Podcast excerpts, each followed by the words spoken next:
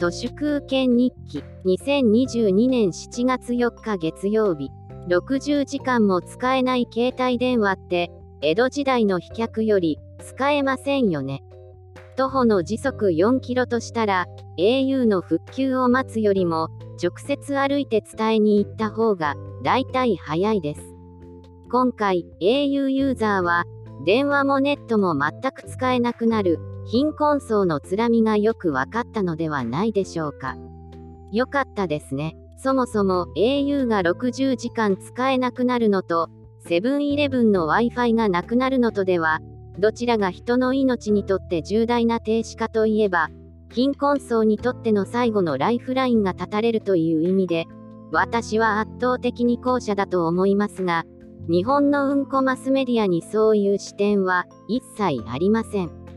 こだまでしょうか？いいえ、誰でも。人の間に KDD と稲森和夫の DDI が合体した会社が KDDI ですけど KDD の国際電話とか本当に市場として完全に消滅しましたよね。いらない会社を吸収してできた会社を稲森和夫のどケチ精神でぎゅうぎゅうに締め上げた慣れの果てが KDDI だと思います。でも実は国際電話だけでなく国内の通話サービスも全然いらないサービスです。もしも明日私たちが何もかもなくしてただの心しか持たない痩せた猫になってももしも明日あなたのため何の得もなくても言えるならその時愛を聞かせてこれは中島みゆきの「明日」っていう曲の歌詞ですけどこの歌を大げさに使って海外転勤で離れ離れになる男女に KDD の国際電話があるからねみたいな広告が1980年代には暴力的に流れてましたくだらないですね KDD のような古いプラットフォーマーだけでなく楽天とかカーセブンとかベネフィットワンとか本当にいらない会社ばっか。それが朱子学カルトの満州国2.0ですので、みずほにしろ au にしろ、なきゃないで、別に何とでもなります。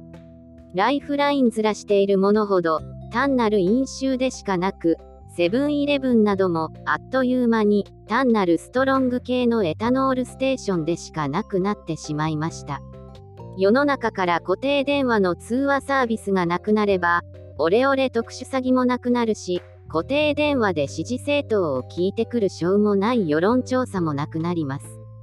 先ほどファックスを送りましたとか、先ほど電子メールをお送りしましたとか、確認電話も全然いりません。繰り返しになりますが、au の電話が止まるよりも、セブンイレブンの無料 Wi-Fi が完全に消えてなくなったことの方が、人の命にとっては重大インシデントです。